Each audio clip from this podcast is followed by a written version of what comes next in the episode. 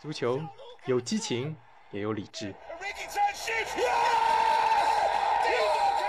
是运动，也是商业。橘猫财经足球，用数字带你解读足球的商业。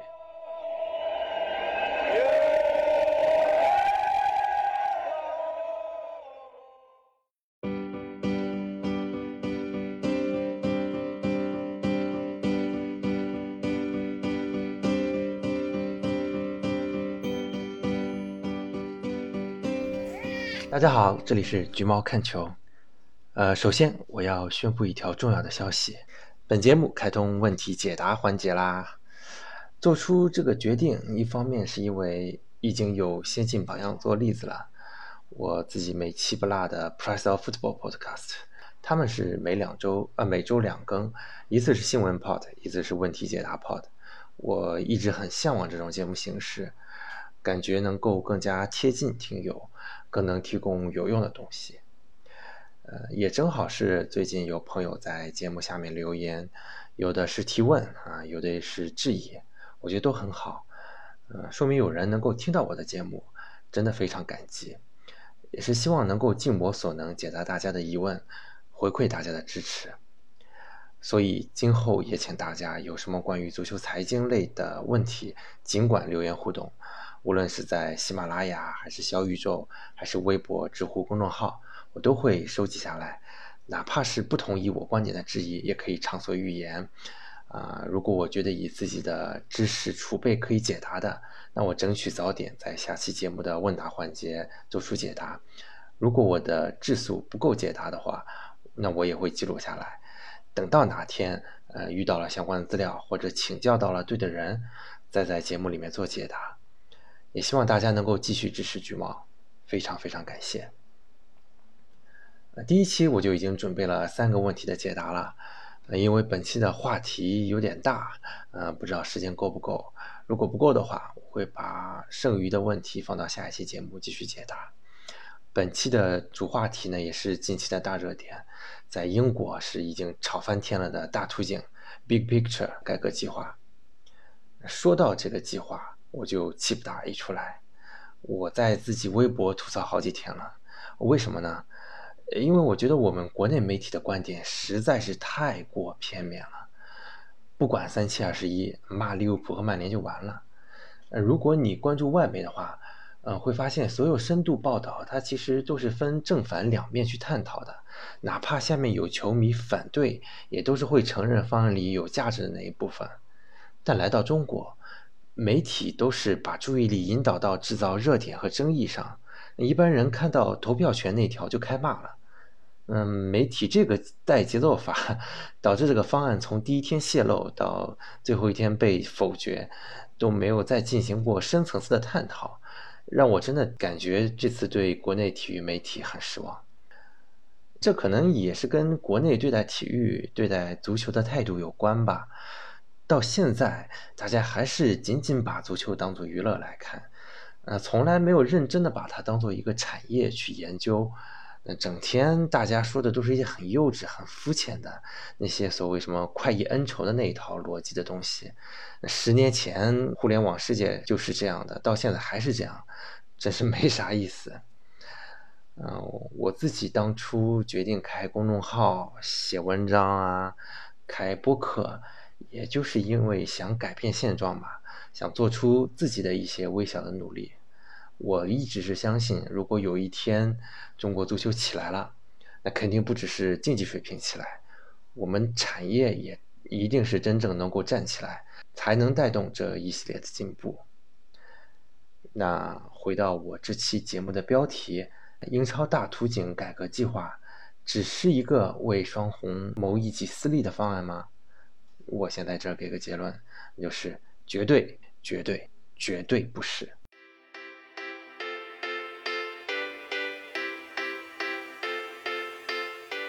那关于这个话题，想说的太多了，我争取能够做到有条理一点吧。在介绍计划的内容之前，我想先强调一下这个计划被公开的大背景。很多人呢就是没有联系到这个大背景，才会觉得豪门球队是多么多么的无耻。那这个背景是什么呢？那就是疫情让整个英格兰的低级别联赛遭遇了严重的存亡危机。严重到什么程度呢？用英乙莱顿东方队的老板的话说是：如果得不到财政支援的话，一些低级别俱乐部将在五到六周内解散。这个道理其实很简单啊，足球和其他行业一样，就像当初我们的餐饮业还有电影业没法复工的时候，大家都是没饭吃的。而且英格兰这边有一个什么问题呢？就对于目前复赛的英冠、英甲、英乙，还有国家联赛，就是 National League，呃，对他们来说，他们和英超是不一样的。英超球队的主要收入来源是转播收入，即便没有观众入场的话，我们还可以通过转播来观看这些比赛。转播商呢也愿意为呃英超球队支付一大笔转会转播费，更不用说豪门球队还会有固定的赞助和广告收入之类的。但是低级别联赛没有啊，当然这么说不太准确啊。其实英冠、英甲和英乙也是有转播的，但是杯水车薪，因为这些低级别联赛球队呢，它的受众大部分都是当地人，俱乐部全部指望着门票过日子。你现在要求复赛，那就得给球员发工资和比赛奖金，还得付一些检疫相关的费用，然后你还不让观众入场，也就是说复赛之后，球队非但是没有钱赚。反而每打一场还要亏钱，这谁顶得住啊？英乙下面的国家联赛现在是刚开打，之前呢就是在扯皮，因为俱乐部都不想开赛，比赛踢不起来啊，呃，最后拖到十月才开赛的。那大家应该也还有印象，之前热刺打联赛杯的时候，替对手莱顿东方啊，就是前面提到那个英乙球队，支付了核酸检测费用，然后检测出来十个阳性。那比赛没法打了，当对手弃权处理，热刺就不战而胜了。这个新闻搞笑的另一面，其实是低级别球队目前悲惨的生存现状。那有人会问了，政府呢？政府干什么去了？你要想想，英国疫情延续这么久还没有得到控制，需要政府补助的行业多了去了。那作为第一大运动，足球行业显然不是优先级最高的那一批行业。况且你夏天时候不是才刚刚买人买的正欢吗？切尔西夏季转会窗口净支出一点五四亿英镑，利兹联九千六百万，曼城九千一百万，热刺八千七百万，维拉七千四百万，这五家俱乐部同时也是整个足坛净支出榜的前五名。你说足球穷，谁信你啊？当然，这些球队各有各的生财之道了，这些大部分是老板给的钱。也有像热刺这样变相使用国家补助贷款的，人家也有理由说，我俱乐部经营买人是正常开销，不买人的话可能导致成绩下滑，损失更惨重。但但是你顶级联赛还在过着这么奢华的生活，人民肯定不认为你是需要帮助的，那么只剩下最后一条路，行业内的自救。这一块呢，EFL 和英超谈的一直不太顺。啊，可能很多朋友还不太懂英格兰各级联赛的管理体系。那所谓 EFL 呢，就是 English Football League，英格兰足球联赛，它包括了英冠、英甲和英乙三个级别，一共七十二家足球俱乐部。其实最早英格兰顶级联赛还不叫英超，叫英甲的时候，也是归 EFL 管理的。九二年的时候，英甲所有俱乐部闹革命，集体退出 EFL，自立门户，成立了现在的英超。那从此就摆脱了 EFL 的管辖了，这就是为什么 EFL 要和英超来谈的原因，因为他们不是一伙的，你让人家出钱，那就得坐下来谈。再往下的国家联赛，以及下面的七八九十级等等等等这些草根联赛，以及女足的女超、女冠，这些都是英足总 FA 来管理的，所以其实英足总也面临了一个需要和英超谈补助的局面。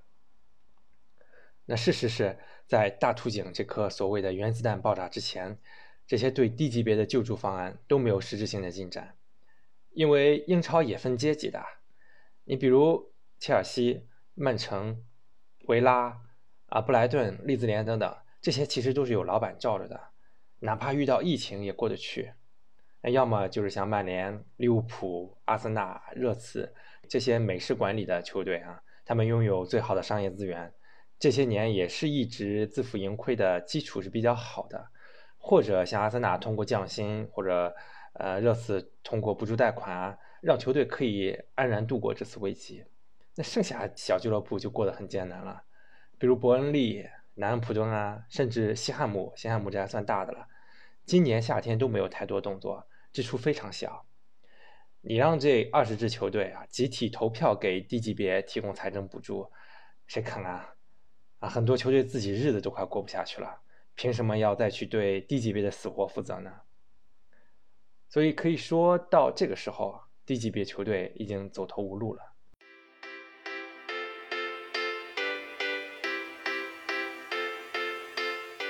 好了，现在我们来梳理一下改革计划的内容。我觉得啊，很多朋友也是因为没有仔细看里面的内容，一看到投票权那条就开喷了。所以忽视了方案里其他合理的部分。我呢，在这儿就把这条留到最后再说，先讲其他条款的内容。第一个方面是新冠疫情的救助措施。方案计划为 EFL 提供2.5亿英镑的救助金，但注意啊，这2.5亿不是纯给，是把将来要分给 EFL 的钱提前支付出来，来应对这两年的疫情损失。然后提供一亿给英足总，其中两千五百万是给国家联赛的，一千万是国家联赛再往下的草根联赛的，一千万给女足，剩下的五千五百万是给足总弥补自身亏损的。因为这几年英足总连年亏损，甚至想卖掉温布利球场这个国家象征，这五千五百万给下来是挺解渴的。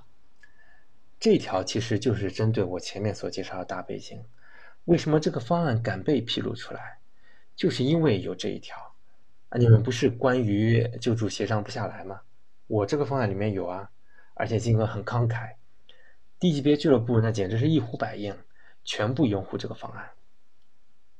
第二块是关于收入分配，嗯，目前英超俱乐部能够收到的转播收入啊，是英超总体转播收入扣除运营费用后的百分之九十二，剩下的百分之八是给 EFL 的降落伞费用。和其他补助，那方案里认为光一次性扶持 EFL 还不够，要把今后分配给 EFL 的收入比例加大百分之十七，啊，那今后二十支英超球队只收百分之七十五的转播收入，剩下的都给 EFL，这真的是非常慷慨。那 EFL 收到这一大笔钱之后，按照百分之七十五、百分之十五和百分之十的比例分配给三个级别。根据计算呢，以后每支英冠球队收入会提升一千五百五十万英镑，呃，英甲提升三百五十万，英乙提升二百三十万，用英媒的话说就是过圣诞节了。呃，我有看到网友评论说救急不救穷，给低级别一次性的救助就完了，为什么要一直给呢？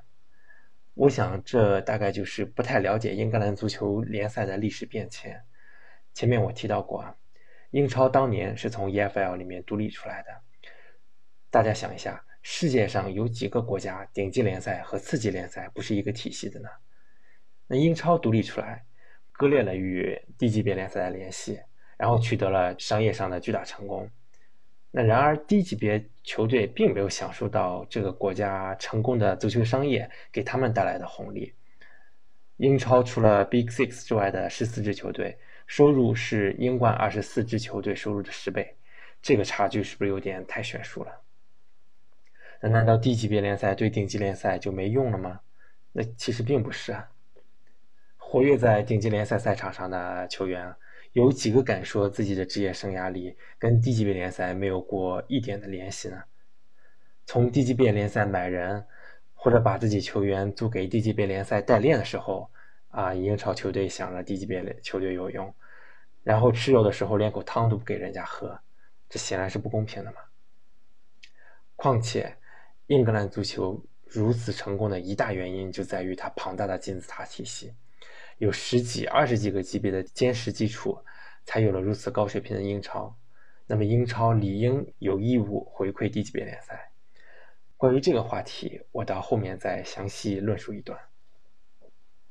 第三块是关于英超和 EFL 的成本控制。首先是在 EFL 里面实行硬工资帽，就是规定好一个金额，大家无论如何工资支出都不能超过这个限额。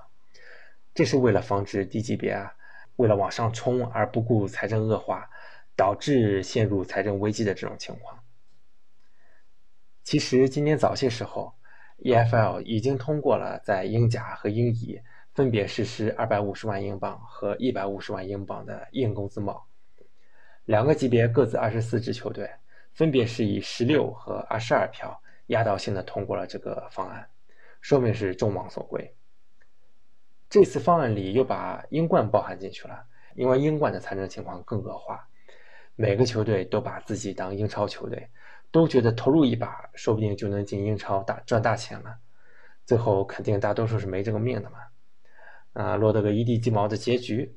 所以英冠其实更需要规范。我个人是非常支持这一条的。首先呢，这个硬工资帽能够在英甲和英乙获得压倒性的支持，就说明这是一个符合目前时代趋势的政策。我之前微博发过，一八一九赛季。EFL 整个七十二家俱乐部的亏损合计是四点六亿英镑，其中英冠就占了三亿，也就是说，平均每支英冠球队亏损一千二百多万。那要知道，没有降落伞补助的英冠球队总收入也就一千多万，等于是亏了两倍。英冠的总体薪资占营业收入的比例啊，统计是超过百分之百的，就是说你赚的钱还不够你付工资的。那么每家英甲和英乙球队平均亏损三百多万，而英甲和英乙平均收入也就是六百万和三百万，所以 EFL 球队的财政已经恶化到一个极点了。说句不好听的，落入了这么困难的境地，除了疫情之外，自己这种消费无度也是一大原因。所以英超既然愿意让这么一大块利益给你，不是让你继续梭哈哈，继续挥霍无度的，给了你救命钱。以后你就要好好经营啊，不要再乱花钱了。而且这个硬工资帽的另一个好处就是公平，以后大家都在一个起跑线上，比拼的是经营能力，而不是说谁的爸爸更有钱。这个呢，就跟北美体育联盟有一点相似之处了。关于成本控制的另一方面，是对英超及英冠球队实施更严格的 FFP，就是财政公平法案，对标欧足联那一套。其实英超本来也有 FFP，但标准很松。呃，规定呢是最近两个赛季调整后税前累计的亏损不得超过一千五百万英镑，在股东注资弥补亏损的这种情况下，可以宽限至一点零五亿英镑。其实也就是说，股东如果补亏的话，其实基本上就没什么大问题了。但是欧足联呢，它的规定是三年累计调整后的净亏损不得超过五百万欧元。在股东注资的情况下，可以宽限到三千万欧元，那这跟跟英超的比就严格很多了。然后呢，在方案里面还加了一条，每年关联方交易不得超过五千万英镑，也就是说，像阿布一八一九赛季一下子借给切尔西两亿多股东借款情况，以后就不允许了。那么关于这个话题，相信争议就会很多了。本来欧足联推行 FIP 已经是被大家喷成啊所谓造成阶级固化的元凶了。当然，我个人认为这个评价是不客观的，因为真正导致足坛资源集中的根本原因是波斯曼法案。但不得不说，FFP 客观上是限制了新玩家的这种即兴的投入，让他们没办法一下子摇身一变变成豪门。每件事呢都有好处和坏处，对。FFP 是会限制新豪门诞生的速度，但是呢，也保障了俱乐部财政的稳定，尤其对于英超末尾和英冠的俱乐部来说。可能有人要问了：有钱的老板投钱，没钱的就不投，有没有 FFP 有关系吗？那咱们得想想啊，要知道每一个赌徒在失去所有财富之前，有谁会觉得自己将来能倾家荡产呢？目前足坛每个联赛是有那么几个不差钱的主啊，咱们把球员转会费和薪水推高，那么财力没那么强的人当然也不想让自己落后啊，尤其对于一些想要保级或者需要升级的来说，这个时候他们就可能做出一些让自己俱乐部财务不再稳健的决定，比如借债。这些行为呢，在遇到黑天鹅事件啊，比如成绩不达预期，或者像这次疫情。都看起来好像没什么问题，但一旦遇上了，那就是大问题。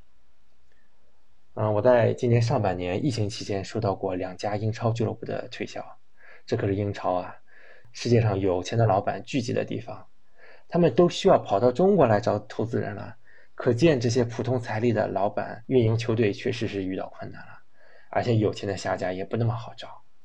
但截止到目前，这两家俱乐部的出售都还没有进一步消息，还是原来的老板死撑的。所以，如果你既想保证俱乐部不要头脑发热拿青春赌明天，又要保证游戏不会成为个别有钱人的独角戏，所以只能想出个折中的 FFP 来保证秩序。的确，这套制度是有问题的，但也有自己的必要性。啊尤其目前各大联赛都是经历了从没监管到有监管的过程，说明稳健运营是当今足坛的一个大势所趋。那这个利和弊就留给大家自己来评判了。从我的角度来看啊，这个规定对英冠球队尤其有用。虽然前面我们说了要实行硬工资帽，但别忘了，足球俱乐部的花销除了工资，还有一块重要的转会费支出。那有了 FFP，就把两项支出都限制下来了。对于如今啊，你随便找一家都是资不抵债的英冠，嗯，对于他们来说，这是非常有必要的。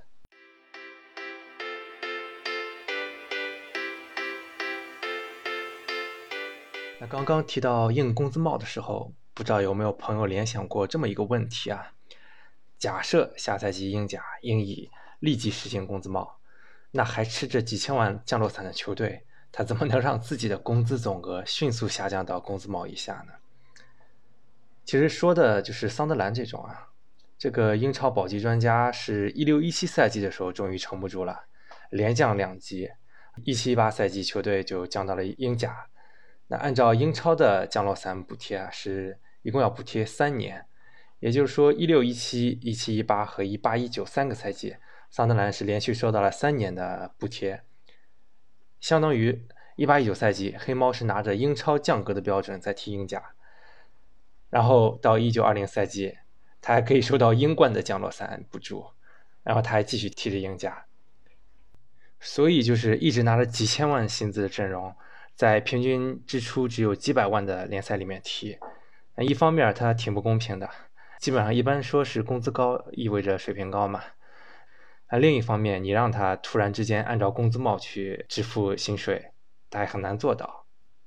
那为了应对这两方面问题，大图景方案给了答案，就干脆取消降落伞，因为既然已经拉近了各级别联赛之间的收入的差距。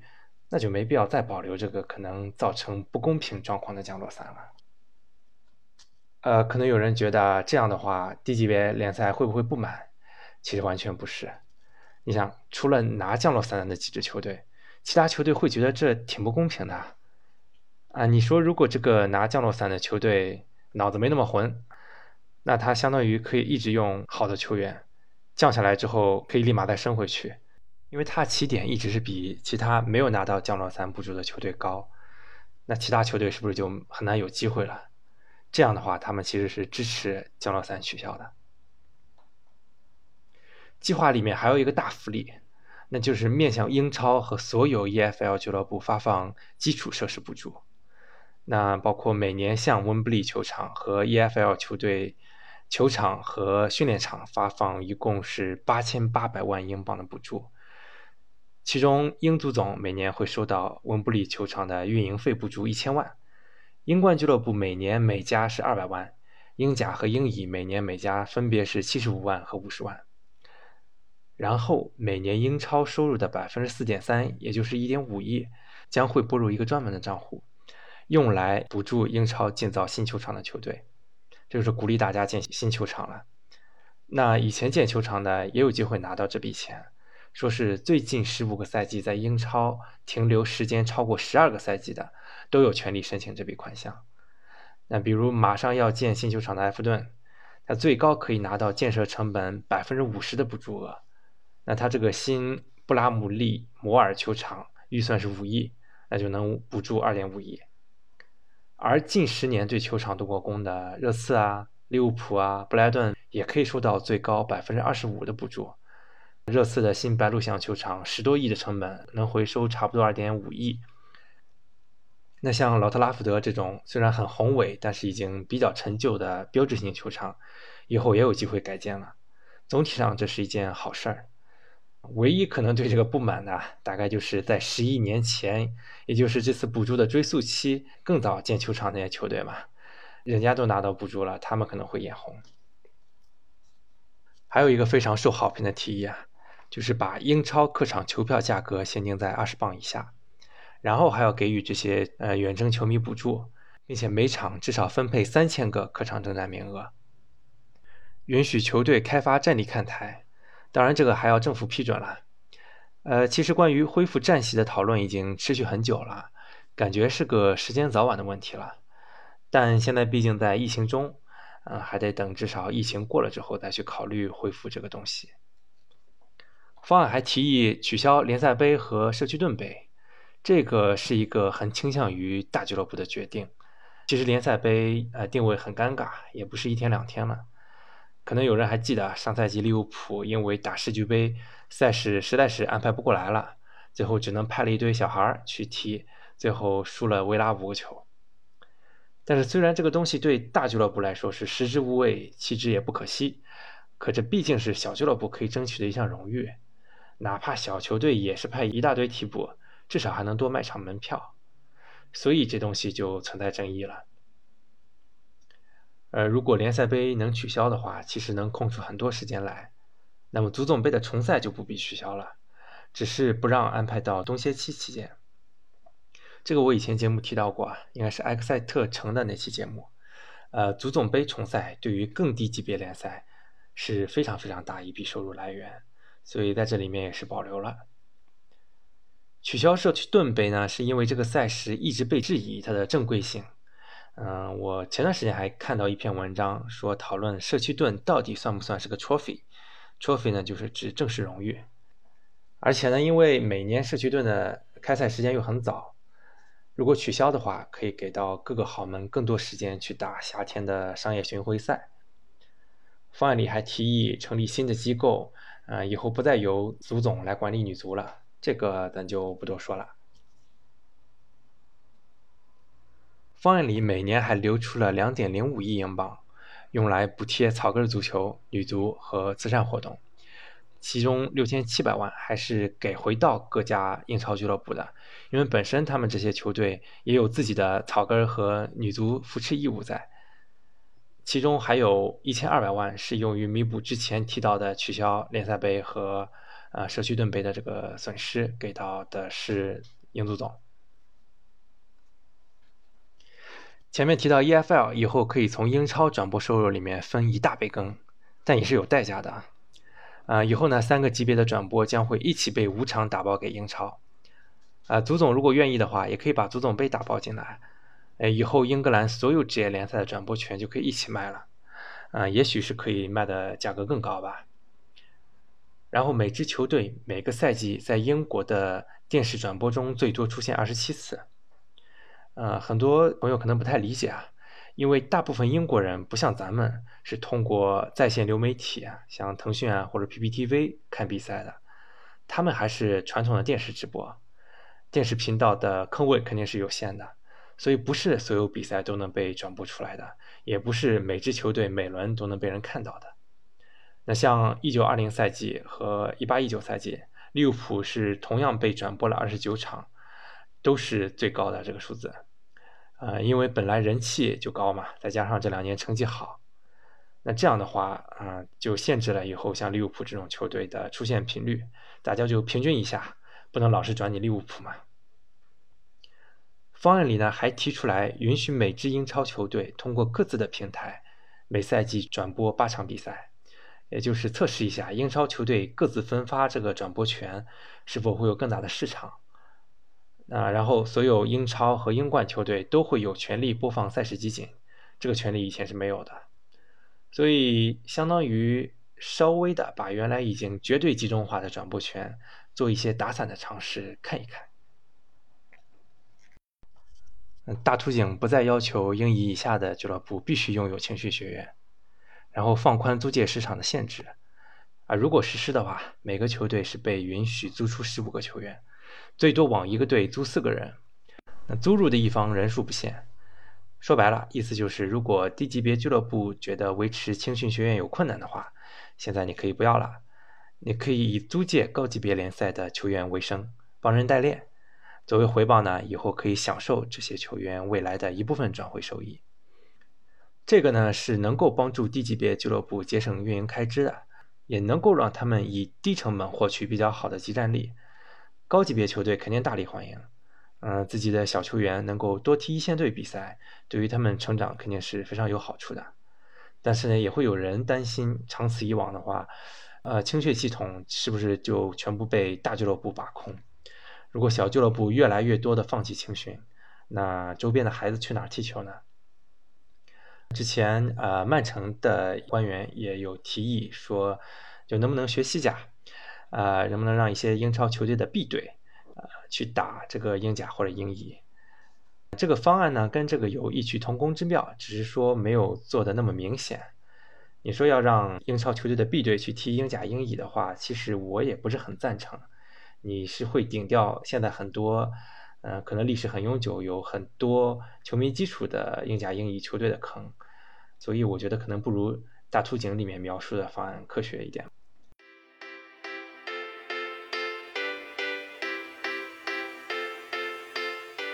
那接下来争议开始越来越多了。嗯，先是关于英超缩编到十八支球队，这是准备从二二二三赛季开始。那 EFL 的三级联赛球队数量还是不变的。那么整个职业联赛的球队数量会从原来的九十二支减少到九十支。那这件事利好谁呢？当然还是大球队了。啊，这和取消联赛杯、社区盾杯是一个性质。那对于还要参加欧战的 Big Six 来说，那当然今年参加欧战的不全是 Big Six 了。对他们来说，每年的赛事太密集了，强度太大了。那他们还在揣摩着去搞那个欧洲超级联赛啥的。那让英超缩编是一个减轻压力的好办法，但其他人就不干了。那首先你要处理从二十队到十八队这个降级，那在某一年里面降级的球队要多俩。那对于其他球队来说，每赛季能卖球票的场次少了两场，那可能转播的场次少了四场。那他们又不在乎你有没有欧战了，反正他们觉得赛程对他们来说是应付得了的嘛。而且到英乙最末尾。也是要多牺牲俩球队去到国家联赛，小球队也是会有意见的。当然，英超历史上不是没干过这种事儿。九五九六赛季之前，英超是有二十二支球队，是减了两支球队之后，才有了现在二十支球队的赛制。那球队减少到十八个以后，还要对升降级制度进行一些改动，嗯，有点类似于德甲。德甲呢是每赛季第十六名和德乙第三打一场附加赛。谁赢了，谁踢下赛季德甲，那肯定是相当刺激，也非常容易卖座。但我个人觉得是有点有违公平性原则的。我们都知道，顶级联赛和次级联赛球队的财力是天壤之别。德乙第三努力了一个赛季，好不容易拿了一个第三的好成绩，最后你还要取决于这一场比赛的结果。那通常讲，顶级联赛那支球队肯定是实力更强的。那你这相当于变相的压缩了次级联赛的升级名额。我也是特意查了一下，近十年来德甲升降级附加赛赛果，只有两次啊，只有两次是德乙第三获得胜利升级的。那顶级联赛和次级联赛的实力差距是可见一斑。大图景的这个附加赛提议呢，又稍微有一点不一样，它不是让英超第十六和英冠第三打附加赛。而是让英超第十六去到英冠附加赛，和英冠的第三、第四、第五组成那个小淘汰赛。呃，原来英冠的那个第六就倒霉了，就原因为原来英冠是第三、第四、第五、第六嘛。整体上说，这种提议是利好于转播商，但是肯定会提高升级门槛，对英冠算不上友好。下面这条是受媒体误读比较多的一条。尤其英超联盟第一时间就出来诋毁这一条，说大图景方案完全按照近三年成绩来分配转播费，那么收入最高的球队和收入最低的球队，它的收入比啊是可以达到四倍。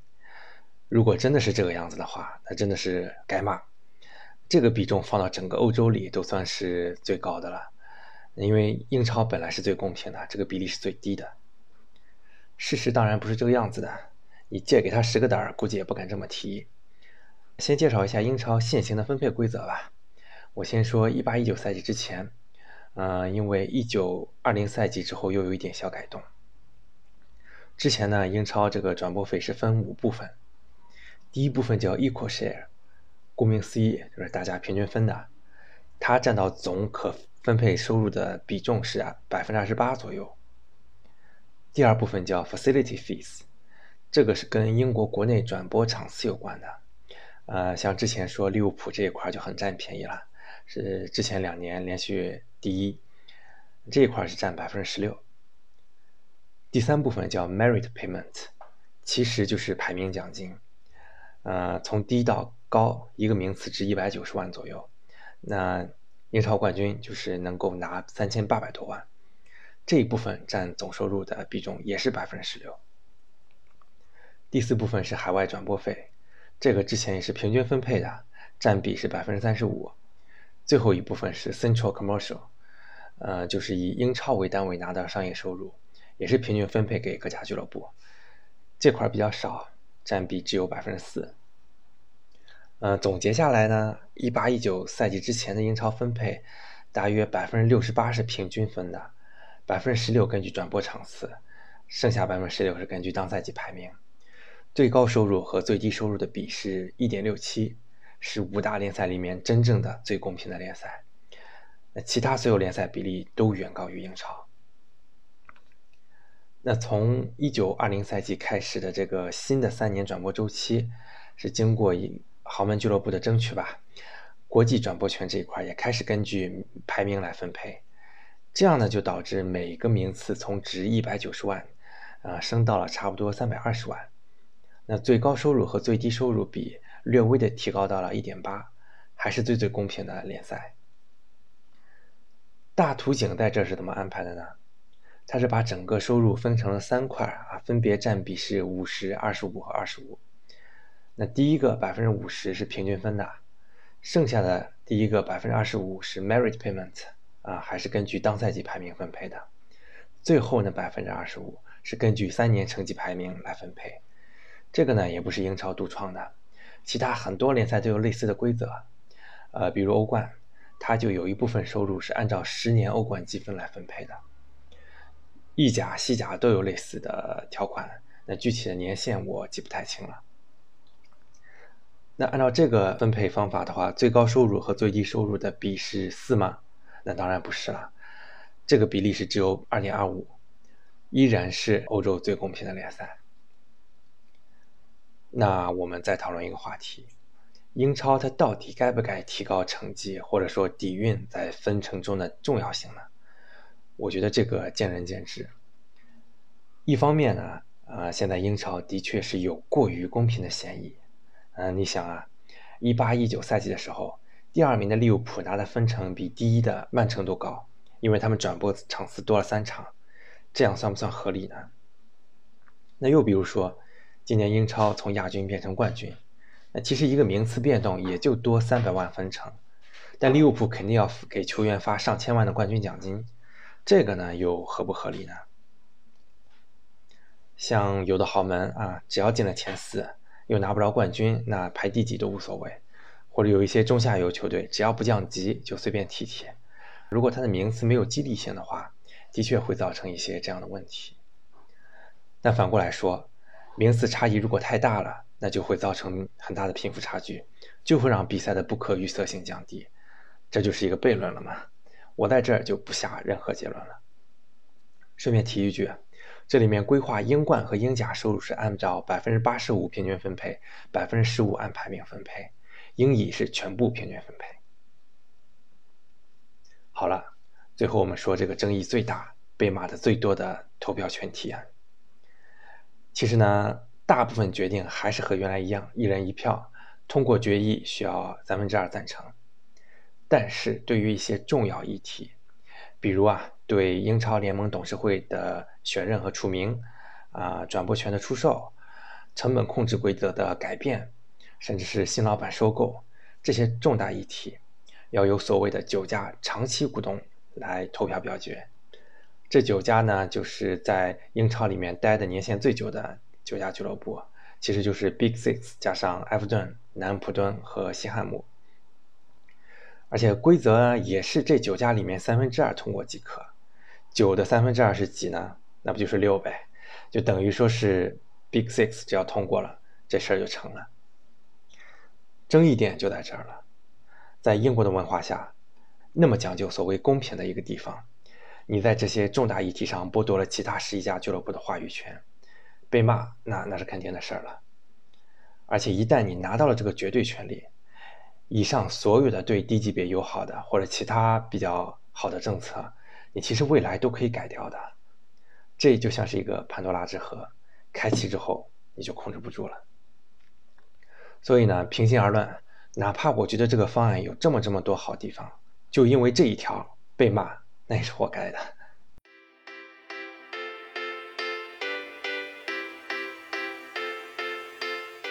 现在我们是知道了啊，其实，在一周前，这个方案就已经被英超联盟一致决定给否了。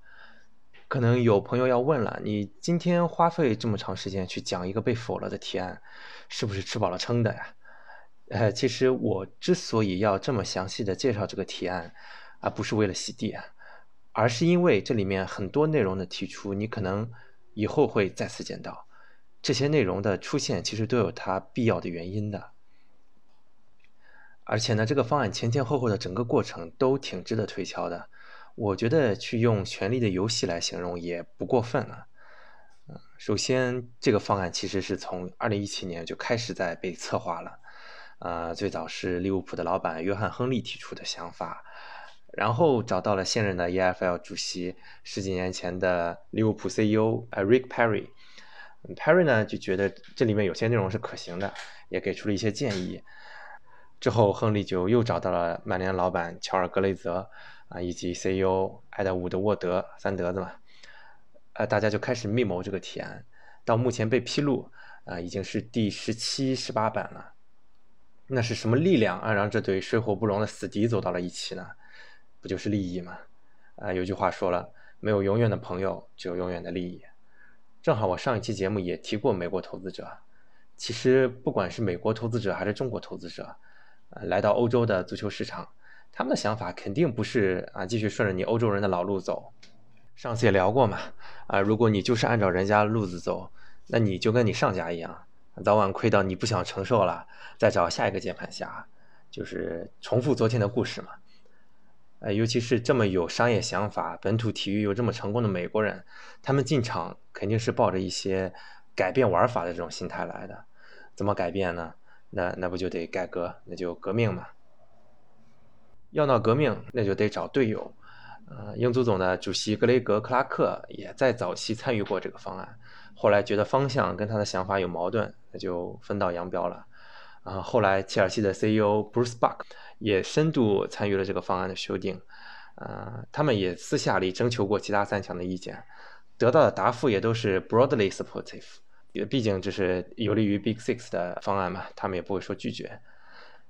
但是这个方案绝对还没有到成熟的地步。那为什么会在这个时候被泄露出来呢？结合事前事后各方的表现。我认为应该不是从利物浦和曼联这边透露出来的，啊，为什么呢？因为完全没有看到利物浦和曼联在这件事上有任何公关的准备，啊，他们既没有跳出来打公关战，也没有说矢口否认，完全是冷处理，就是因为没想好，啊，最后还在上周的大会上和别人一起一致否决了这个计划，所以对他们来说，这时候肯定不是一个成熟的时机，那就不如继续韬光养晦。说法说，这个东西呢是想看着这个方案胎死腹中的人故意泄露出来的，这个说法是有道理的。又或者说是 EFL 方面泄露出来的，毕竟他们是急的实在是活不下去了，总要想办法向英超施压。这个大图景方案就是绝好的机会。Perry 也的确是一直在哭穷啊，虽然你从道义上觉得他怎么为虎作伥呢？其实这是他的职责所在，人家毕竟代表的是 EFL 的利益。人家可能在 EFL 球队里面还是青天呢。嗯，上周的会议上，英超最后就做出的决定，包括向 EFL 提供了五千万英镑的救助包，呃，其中两千万给英甲和英乙，剩下的三千万是准备金啊，就说当英甲和英乙真的有球队出现要破产的时候再出手。注意到了吗？这里面唯独没提到英冠。高啊，实在是高。呃，你 Perry 不是用大图景计划来离间 Big Six 和其他十四支球队吗？那我来理解你的英冠以及英甲、英乙。但是好歹 EFL 内部还是比较团结的，最后他们开大会，嗯，表决出来说不接受这个救助包，因为是没有把英冠包括进来。所以啊，这个事儿对 EFL 是生存，对英超来说全部都是政治，这不就是现实吗？我一开始就说这件事儿，你政治理解是双红借疫情的机会，通过向低级别提供糖衣炮弹，来实现自己不可告人的目的。但是反过来说呢，就是活不下去的 EFL 啊，通过用权力当诱饵来换取大俱乐部支持的一种自救的行为。反正天下没有免费的午餐，干啥都得牺牲点什么。实际上呢，我觉得这件事儿英国人有点当局者迷了。呃，英超方面说这个方案会毁了足球啊，我就纳闷了，十四个球队就代表了整个足球？那看着七十二家 EFL 俱乐部陆续倒闭，就不毁足球了吗？那就像 Press of Football Podcast 每次标榜自己关爱小俱乐部，遇到第一个提出救助小俱乐部的议案，他们第一反应是在数九家老牌俱乐部里面有没有英国老板，这个真的让人很无语啊！当然，我也没有天真到觉得双红是多么的伟大。多么的无私！为整个英格兰足球运动的福祉考虑，呃，人们也可能有一些疑问啊，说双红这些豪门现在的优势还不够明显吗？啊，怎么你们这些人就是贪得无厌呢？那权力的游戏是永远不会停歇的嘛？这些暗流不是今天才出来的，它一直在涌动，就看你有没有观察得到了。嗯，有说法说，刺激双红策划集中投票权这么激进的内容的一大直接原因。就是因为今年疫情的早期，一些排名靠后的俱乐部急着投票宣布赛季无效，他们没有考虑过这样做会给整个联盟带来什么，会损失多少收入，他们也没有得到医疗部门的答案，说这比赛确实没法踢了，仅仅是因为他们有可能要降级。你再想想上赛季，利物浦马上要拿到自己的第一个英超冠军了，曼联呢也是必须要拿到欧冠资格，拿不到的话，今年的赞助收入都要打折了。他们都迫切地等待复赛的消息，这时候看到这么一个自私的提议，估计是气儿不打一处来了。之前微博上还有哥们儿说了个理论，当时二十一世纪初的时候，英超海外转播权一半的价值都是冲着曼联去的，现在曼联从王座上掉下来了，啊，中小球队拿着豪门吸引来的转播费，吃饭睡觉揍曼联，人家能开心吗？大头井计划出来之后。很多人说会动摇英超成功的根基，啊，英超之所以这么受欢迎，是因为竞争激烈。这个其实我是有一点疑问的。我不否认莱斯特奇迹很美妙，但这二十年了也就奇迹了这一两回。英超真的成功在哪儿呢？与其说它是平均分配，我觉得不如说是以下两点吧。第一点，英语的宣传优势，还有它在欧洲范围内相对比较先进的商业开发。第二呢，国家经济稳定，投资环境开放，吸引了新玩家的投入。那你想想，海外球迷都是谁的支持者呀？大部分不都是 Big Six 的支持者吗？那 Big Six 是怎么来的？不就是传统的曼联、利物浦、阿森纳，再加上切尔西和曼城，还有个经营得当的热刺吗？如果没有切尔西、曼城加入，只有曼联、利物浦、阿森纳的话，大家想想吸引力是不是会逊色很多呢？难道阿布和酋长当年是冲着英超收入平均去的吗？这个没关系啊。那而且传统的曼联、利物浦和阿森纳现在也都不是传统的股东了啊，都换成美国的股东了。这个其实跟投资的环境有很大关系。所以你现在说英超成功的根基是什么？我觉得是有待商榷的。其实吧，我觉得一切的根源用一句话来概括是最好的，那就是天下大势，合久必分。分久必合，可能很多朋友不知道啊，当时英超是怎么成立的呢？其实就是当年的五大豪门曼联、利物浦、埃弗顿、阿森纳还有热刺，带领了一众英甲的中小俱乐部闹革命，说跟着我有肉吃，大家就一起脱离了 EFL，当家做主。嗯，如今再看看大图景方案里的很多提议，是不是有种又想回到 EFL 的意思呢？当年老英家的时候，五强觉得 EFL 阻碍自己赚钱了，啊，然后用高收入诱惑小兄弟们单飞。如今 Big Six 觉得自己没优势了，在威胁回到 EFL，都是一样的套路。真正的主动权在谁手里？大家其实啊心知肚明。还有传言说，Perry 提议 Big Six 如果觉得英超联盟碍事儿，直接退出英超，加入英冠，让英超喝西北风去吧。我还真的看到英国社交媒体有人头铁的觉得，剩下十四支球队加上苏超两强凯尔特人和流浪者，商业价值不逊色 Big Six，也不知道哪来的自信啊。啊，而且其实我觉得集中投票权这个提议的确吃相很难看，但我同样认为。现在一人一票的决策机制也很扯淡，豪门自私归自私，那也是被气的啊！这个方案。上周看了莫西塞德德比范戴克赛季报销的那一幕啊，就让我想到下面两大问题：第一，范戴克开赛以来从国家队到俱乐部比赛全勤，很多英超的优秀球员都是这个待遇。疫情嘛，本来让这个赛季已经被压缩到很紧张的一种程度了，每个人都非常的疲惫。范戴克绝对不会是最后一个倒下的，虽然他的受伤跟暴力的关系更大啊，但是英超却在之前集体表决新赛季恢复三个换人名额，猜猜这些都是谁投出来的？啊，都是谁会反对这个东西呢？国际足联提出来这个是为了球员健康着想的，而中小俱乐部想的只有自己怎么样可以在赛场上多占点便宜，考虑的不是球员的健康。第二。为什么皮克福德这么粗暴的犯规，还被视为是冲球去的正常拼抢，而没有进行多加处罚？这好像在英超的确见怪不怪了啊！虽然裁判是足总派的，但是尺度都是英英超联盟定的。这么多年了，献祭了这么多明星或者说天才，甚至有的人直接被毁了，为啥你就是改不了废人的风格呢？我们也可以想想。如果有一条收紧判罚尺度的提议摆在英超联盟大会上，会遭受谁的反对呢？动作大了对谁有好处？想明白这个，也就懂了为什么是这个结果了。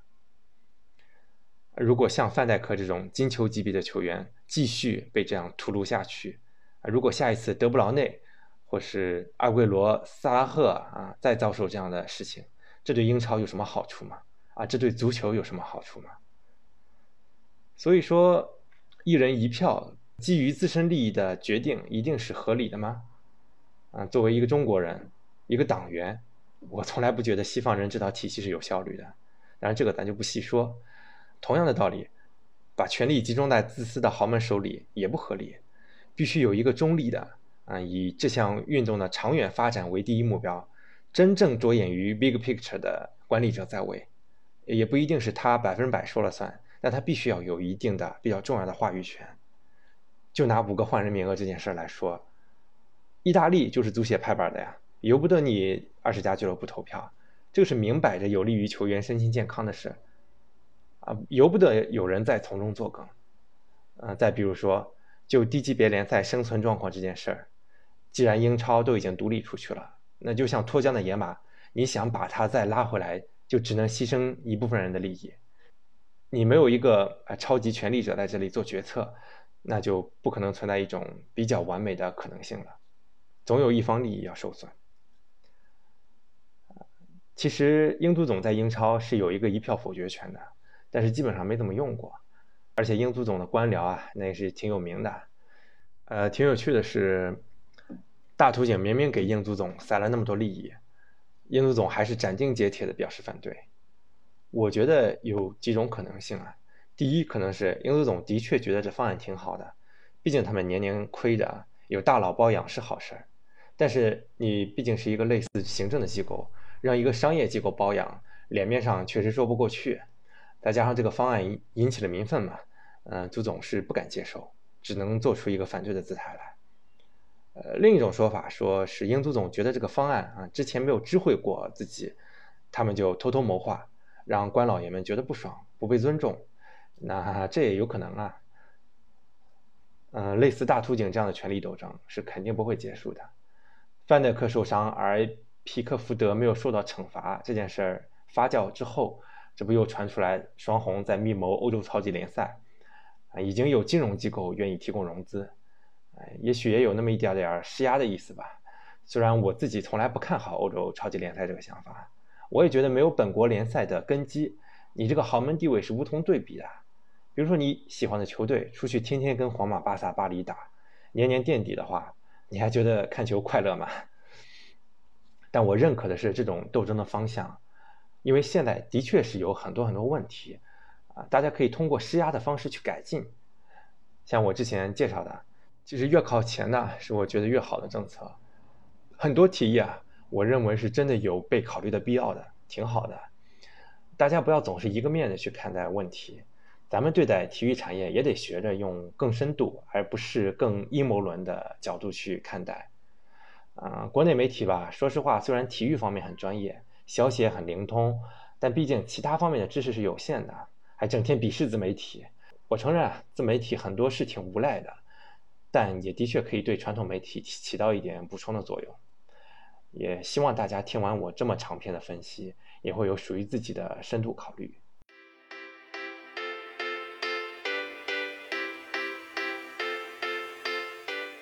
哎呀。果然是前面的篇幅太长了，问题只能少答两个了。有史以来的第一个问题解答，来自上期节目喜马拉雅平台评论里面，听听就好 LFC 听友的问题，说假设埃弗顿这赛季拿到欧冠名额，他们要如何逃过 FFP 呢？感谢您的问题啊，这个算是触及到了 FFP 的一个一个硬伤，不能叫硬伤嘛，就是一个小问题。因为 FFP 毕竟管控的只有参加欧战的那些球队啊，如果某个国家内部的财政管控不严，那的确是会出现一个多年不参加欧战的球队，其实本身离 FFP 的管控要求还挺远的，结果现在要面临这样的管控了。针对这种情况呢，欧足联也是有考虑的，你的确是不能一下子就罚人家太厉害，毕竟人家不受管制嘛。比如狼队今年夏天就受到了欧足联的小额处罚，啊，这个金额呢最高才只有六十万欧元，可能最后还不一定罚到这个金额。嗯，然后他们达成了一个和解协议，叫 Settlement Agreement。欧足联呢会制定一个循序渐进的目标，比如第一年把亏损控制在两千万以内，第二年一千万以内，第三年啊盈亏平衡这样，呃，慢慢的辅导你达到 FFP 的要求。这期间呢，可能会伴随一点其他方面的限制，啊，比如国米在和解协议期间的是，呃，每年欧战注册人数就受到了限制啊。如果你在这期间没能完成既定的目标，那欧足联可能会有更严重的处罚，比如上百上千万的罚款，甚至有可能会直接禁赛。所以对阿弗顿来说，目前其实不太用考虑 FFP 的问题，能打进欧战了，自然会有后面的解决方法。那到那个时候再头疼也不迟，啊，感谢听听就好 LFC 的问题，也欢迎大家通过各种途径提问，我这边会努力解答您关于足球财经方面的疑问。呃，时间关系，这期节目就到这儿了，咱们下期再见。